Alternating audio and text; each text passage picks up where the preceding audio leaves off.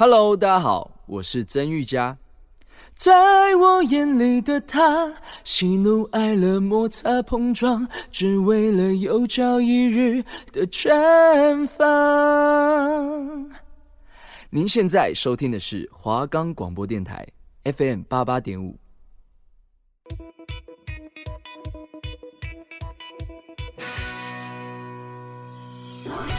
带你领略电影的世界，带你深入导演的心里。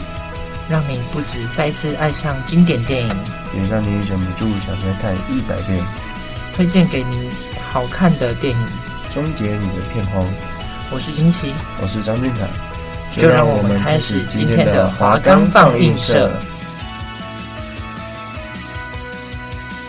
我们的节目可以在 First Story、Spotify、Apple Podcasts、Google Podcasts、Pocket Casts、Sound Player 等平台上收听，搜寻华冈广播电台就可以听到我们的节目喽。欢迎收听华冈放映社，我是主持人金希，我是主持人张俊凯。那这一次呢，是我们最后一集节目了。没错，我最后一集录完就没了。哎，那就是我们也录了很久的节目了，录了。十第十八吗？十八集，这是第十八集的节目。没错，这是第十八集。我们也介绍了十八部好看的电影，也是经典的电影，各类各样，各式各式各样的电影啦。对，都有。对，都有什么《侏罗纪公园》啊什么的都有啦。那其实一直很谢谢大家一直以来的支持。对，希望大家会喜欢我们介绍的电影。对，希望大家真的有去看。对我们，我就是觉得我们介绍电影就是真的是好看的电影啦。是，起码是我们自己会看的。对，我们自己会去看，其实是好看的电影。我，我们不敢说真的多好看，但是起码是我们自己会去看的。对，那这个礼拜呢，要来介绍一部，我个人觉得这个演员十分的厉害。就是只要是电影解说有关的频道，都一定会解说这部电影。一定要讲到，近年来一定要讲到这部电影。它就是小丑，小丑。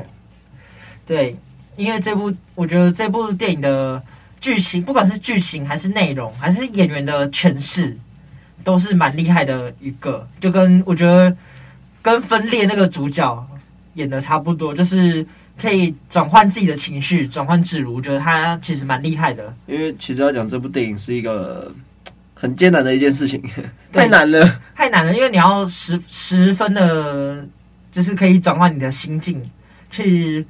体体验出这个角色的一些心理层面的一些内容，就是讲给你听之前，我要先确定我自己看懂这部电影在演什么。对，我是我这部电影我是去电影院看的，但我看完之后，我真的是很佩服这位演员啊！我看盗版的，不可以支持，要支持正版的，花钱去电影院看，不可以看盗版的。那一阵子很忙，没空。那其实这部电影呢，大家都在讲，对，那。很多人在讲这部电影的剧情跟它里面的一些彩蛋。对，那我们今天会着重在这部电影的，我们觉得我们看到这部电影之后会会得到的一些反馈跟意涵去讲。对，那小丑呢？它这部电影呢是上映于二零一九年的美国心理的惊悚片，那改编自 DC 漫画旗下的同名角色，也是小丑。那它是由陶德·菲利普斯执导，并与史考特·席佛共同编剧，然后是由瓦昆·菲尼克斯、劳勃·迪尼克、迪尼洛啦、萨奇·毕兹和法兰西斯·康诺主演。然后从二零一四年开始呢，菲尼克斯对一部关于动漫画反派的低预算电影感到十分的兴趣，在决定该片独立于目前的 DC 扩展宇宙后。华纳兄弟与 DC 影业于二零一七年八月宣布了以小丑为中心的电影计划，由菲利普斯执导和制片，并由席佛共同编剧，就是编写剧本。那他的剧本的灵感呢，是来自于马丁史科尼斯的电影《计程车司机》和《喜剧之王》。那他主体拍摄于二零一八年的九月，他是在纽约市进行的，然后并在十二月杀青。那这部电影也是拍摄的非常的快啦。那其实这部电影呢，我们现在谈一下的演员好了。瓦昆·菲尼克斯小丑本人，对。那这部电影其实大家对他的演技都是赞誉有加，因为像这种又黑暗又阴冷的角色，其实十分难诠释，对，很难演。因为你要知道说呢，他的力度呢大概在哪里？因为其实他在这部电影里面呢用了很多的内心跟那个的感觉，有内心戏，对，就是最高境界。对，真的还蛮厉害的。就是我是觉得能诠释小丑这个角色的演员，真的十分的厉害啦。没错，那当我们讲到小丑这个角色，那我们就不得不提他原剧经典，对他原本的演员。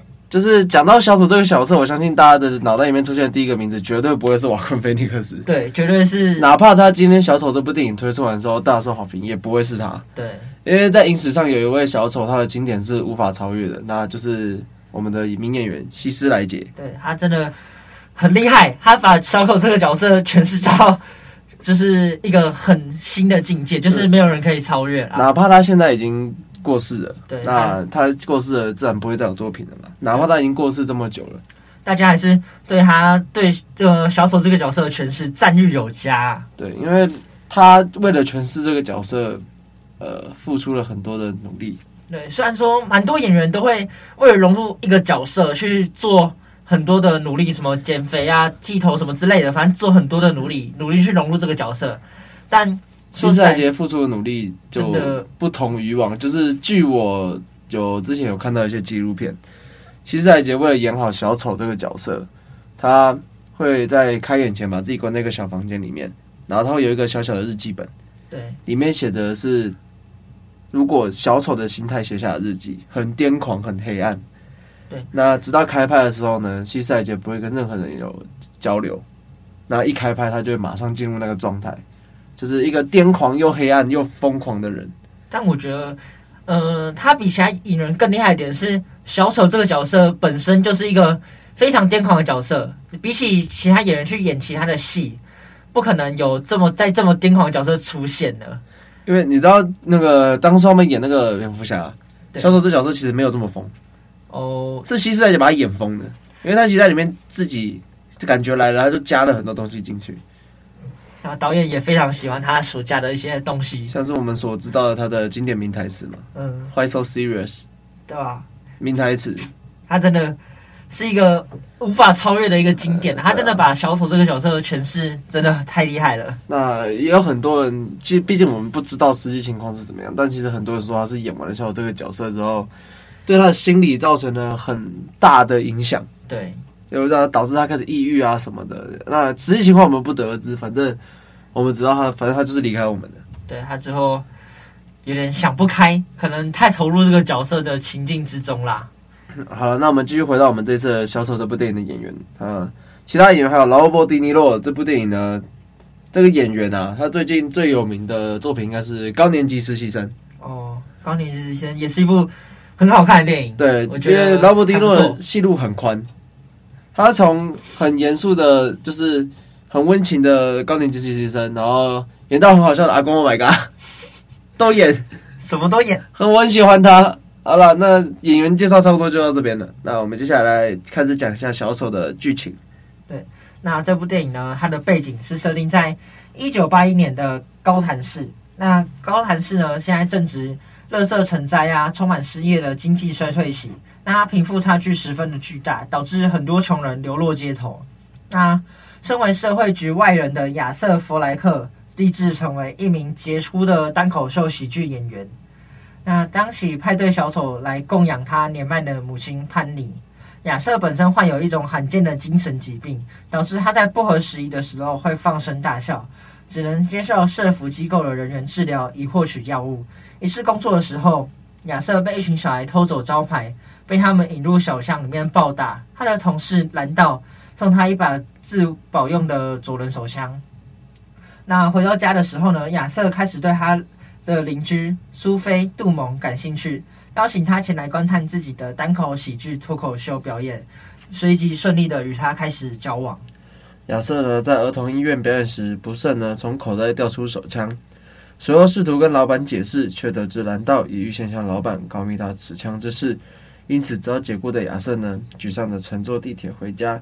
地铁中有三名醉酒的韦恩企业投资部员工，先是骚扰一名女乘客，随后甚至联合起来欺负、殴打亚瑟，导致亚瑟呢暴怒而掏枪杀死了他们三人。这次失控杀人，反而让亚瑟呢在精神上呢感到满足。媒体呢将这起事件称作“小丑杀人案”。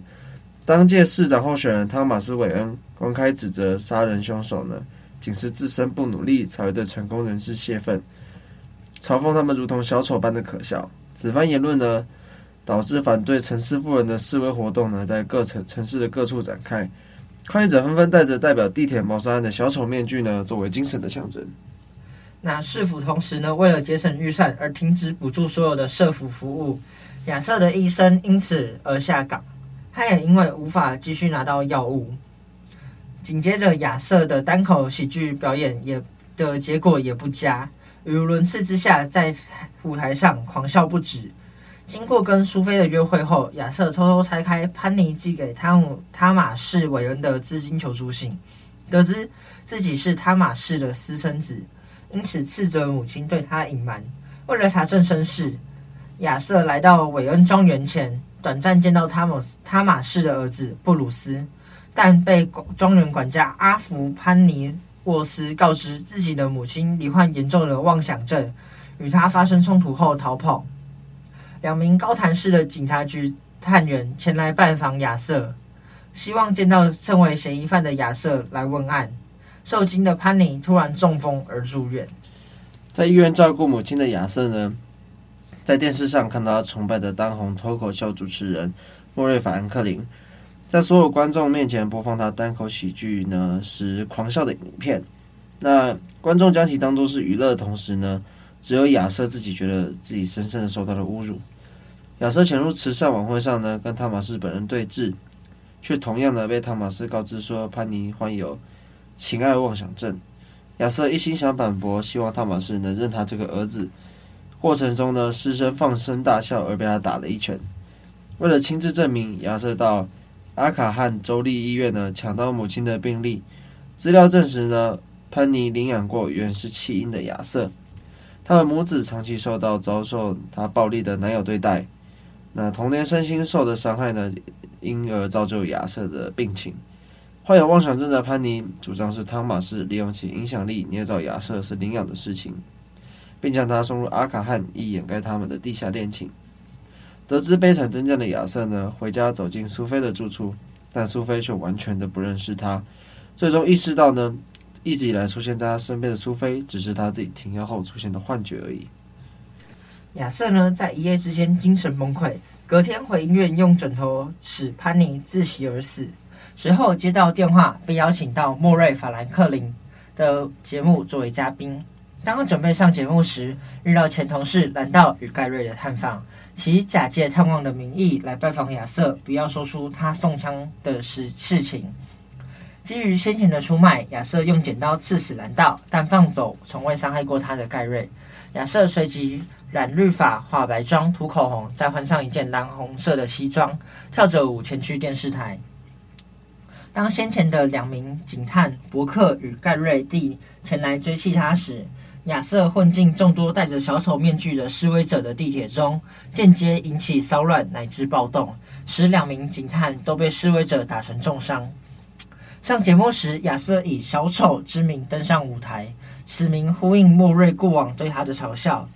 他首先开始讲病态的笑话，慢慢亲口承认自己犯下过地铁谋杀案。大声痛斥社会是如何抛弃和戏弄他，最后当场枪杀一妹反驳他的莫瑞，控诉莫瑞与其他伤害过他的人都罪有应得。警方呢随即逮捕亚瑟，但城市小规模的示威受他影响，升级成大范围的暴动。其中一位面具示威者呢跟踪离开剧院的韦恩一家至一条小巷，枪杀了汤马士和他的妻子玛莎，且抢走项链。唯独饶过了布鲁斯一命。亚瑟乘坐的警车呢，被示威者开救护车撞毁。他从受伤中恢复清醒，走到警车上方，用血在脸上画出笑容，在观众的呼声中手舞足蹈。一段时间后呢，亚瑟住进阿卡汉州立医院，告知他面前的精神科医生不会理解他的笑话。随后呢，走出病房，留下血迹斑斑的足迹。最后在走廊尽头被医院勤务员追着跑。好，那以上呢剧情就是小丑大略的剧情内容了。对对，那我们听首歌休息一下，那回来之后我们再稍微讨论一下电影的背后内容与我们的心得。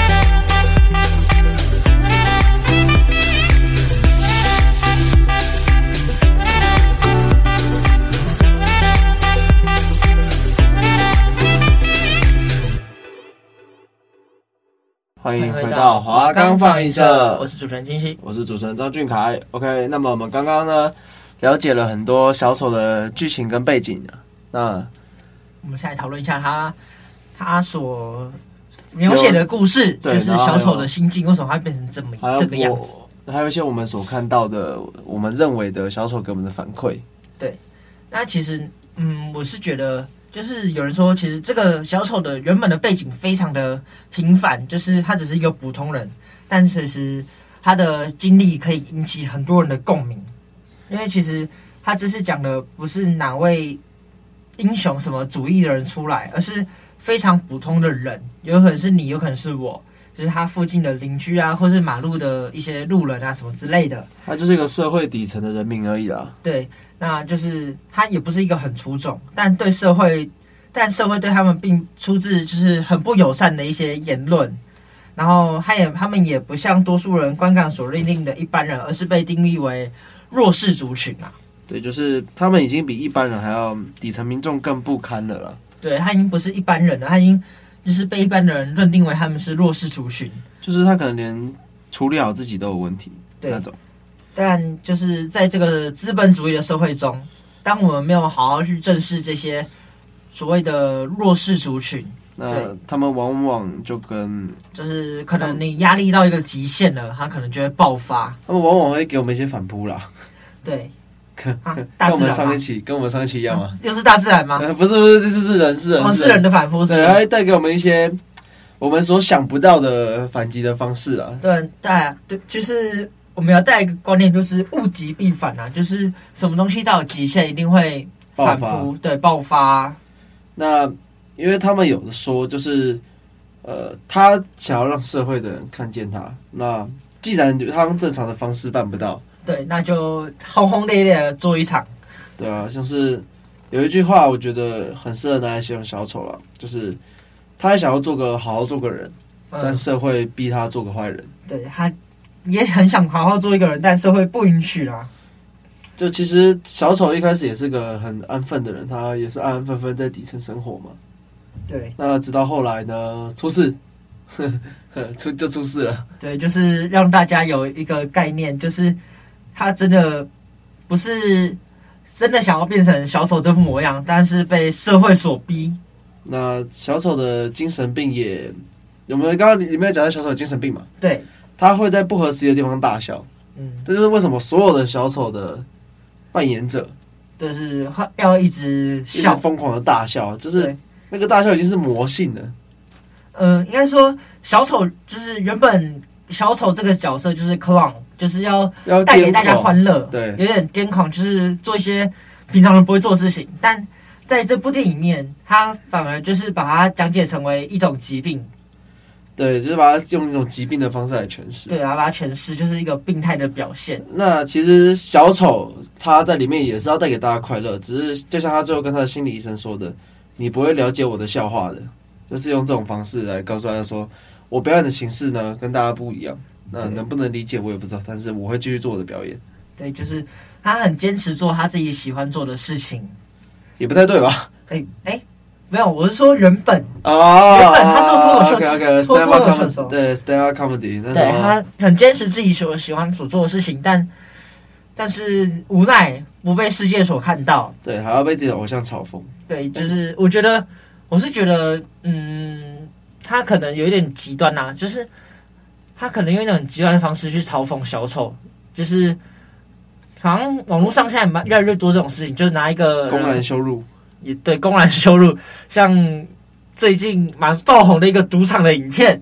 OK OK OK，对，对不起，对 不起，啊不，稍等呢，稍等呢，稍等呢，啊不是，啊这摆摆是就这样呗，啊你这白干我，呜啊呜啊，啊我哪会知样呢？好，大家有兴趣的话可以继续查这个赌场影片。对，但就是可能网络上有些人觉得很好笑的影片，大家觉得很好笑，但有可能对当事者是一种伤害，像可能。呃，最近有一台摩托车，它卡在电线杆中间，它可能就是骑车人没有没有注意，注意好，那其实也是个意外。对，它是意外，卡在摩卡在电线杆中间，但可能就是大家去有点笑这个驾驶，的，其实但可能他可能觉得很很难过。对，其实那种事情我们也不会遇到。对，但对啊，我们的朋友也有骑车骑一骑，把公有财产卡在自己车上了。我就不讲是谁了，你应该知道吧？知道知道。对吧？他也有把公有财产卡在自己车上啊，然后还骑车带回家。没有，后来那个卡在电线杆中间那部机车呢？它在这几天内变成一个拍照的打卡地点，打卡圣地。对，它变一个打卡圣地，只有直到今天被移走了。那其实小丑里面在这里面经过了很多事件的堆叠啦。对，他其实也不是因为被小被老板嘲笑，哎、欸，不不是被被老被偶像嘲笑呢，他才爆发。他其实经过很多事件的堆叠、堆叠，不断堆叠下来之后呢，才造成他最后的爆发。对，他也是经过了很多不一样的一些。经历，然后才像是他母亲的妄想症，那从小到大被人家欺负的围殴，对，然后连在做一个广告举牌工人也要被小朋友欺负，然后也后来导，然后再加上他的精神疾病，导致他在一些重要的场合没有办法好好发挥，还有被同事的背叛啊，啊。什么之类的，所以其实他也是经过很多压力之下才会变成这副模样啦。但小丑其实他后来收获了很多的粉丝。对，虽然说不是一个很好的现象，对，但是那就是这就是一个社会现象。对，好像有人站出来，当大家都好好的挨打的时候，有一个人站出来，他就变成一个英雄。有一个人站出来为大家发声，做了大家平时不敢做的事，那就会引起很多很多的连锁反应。对，这好像呃，就跟以前的古代时候的革命一样。对，每次革命的发起人都是一个待不下去的人。想要开始反抗，他有这个理，虽然说很可能很多人都有这个理念，但是他不敢做。但有一个人努力去实践了，他敢做，大家都会顺从他，就是开始追起。其实这就跟我们这的学运是一个意思啊。那大家都心有不满的情况下，有几个人愿意站出来领导大家，那大家就会为了共同的目标，对，去去努力。那呃，小丑里面这个也不算努力啊，呃，去去反抗，对，表达自己的思想，对，去反抗这对这世界的不满。今天用词不当给我们。哎，可是像现今社会。虽然说我们没有用一些暴力的手段去达成我们的目的，但也是有人去游行集会抗议，也是为了达成自己想要的目的。前一阵子大家都在游行集会签联署嘛？哦，对，那个联署那个党投票投个票，我要投，我要盖十几次章，有点难。为了那个全台湾最厉害的光头。哦，对，为了他一直一直投票，大家一直投票，一直投票，投不腻啊这些人。但其实我们刚才有讲到电影的背后。这电影的最后啦，那个他们枪杀了那个主持人，名主持人。对，名主名主持人之后，他的同事呢也去，就是也有一些混混去枪杀了布鲁斯他的一家人。那这个也是后来蝙蝠侠的起源了，因为布鲁斯为什么会想当蝙蝠侠？也是因为是因为当初小丑的事件时，他父母死亡之后，对，他也是为了日后蝙蝠侠电影做一个伏笔。对，然后也是说明了，这这也正好说明了为什么。那个蝙蝠侠那么讨厌小丑，他们永远是死对头。因为其实就是小丑间接导致了他的父母双亡。对对对，这也其实这部电影最后还是有被蝙蝠侠蝙蝠侠的，就是做一些小小的连接啦。对，那虽然这部电影没有带到小丑的一些特殊能力，但是起码我们知道说小丑是怎么出现，他怎么崛起的。对对对，他也是 DC 电影里面的其中一部，它算是一个单单系列电影。它是其实是一个最有人格魅力的反派，对，他一个最有人格魅力，其实还蛮多人蛮喜欢小丑这个角色的塑造与内容。因为其实像一直有在做嘛，那小丑的形象一直被拿出来用，对，像在传说对决，哎，他选了一堆英雄，对，选了一堆英雄，里面就一个反派，哎，对他很多都是英雄角色，但唯独小丑是一个反派，对啊，他里面有超人啊，有神女超人。还有蝙蝠侠，但小丑，还有闪电侠，但只有一个 DC 的反派是小丑。对啊，你看他为什么那个水行侠不做，钢骨不做，他选择做小丑？那因为他有一个个人的人格魅力，对，粉丝很多，再加上以前小丑其实一直在被重复的演，对，那每一任小丑所演出来的感觉又都不一样，对，但还是一一句话。西斯莱杰是无法超越的，对他的他的诠释能力是真的很厉害，他是影史经典啦，还有他的即兴能力也很强。对，那喜欢这部电影的朋友们可以去观看这部电影。对，那我们今这一年来的华冈放映社也到尾声了。对，那希望大家会喜欢我们所介绍的电影。对，也希望你们可以去好好看一下。那假设我们讲的有不对的地方呢，你也可以去自己去品味一下这部电影。对，其实每部电影的形式都是都是可以自己见仁见智啦，对，见仁见智啦，每个人品味出来的东西会不一样。对。那我们华冈放映社就到这边结束了，谢谢大家这一年来的收看了。对，谢谢大家，我们下次见。呃、哦，没有，不能再见了。呃，我们呢就到这边跟大家说一个再见，好，大家拜拜。拜拜。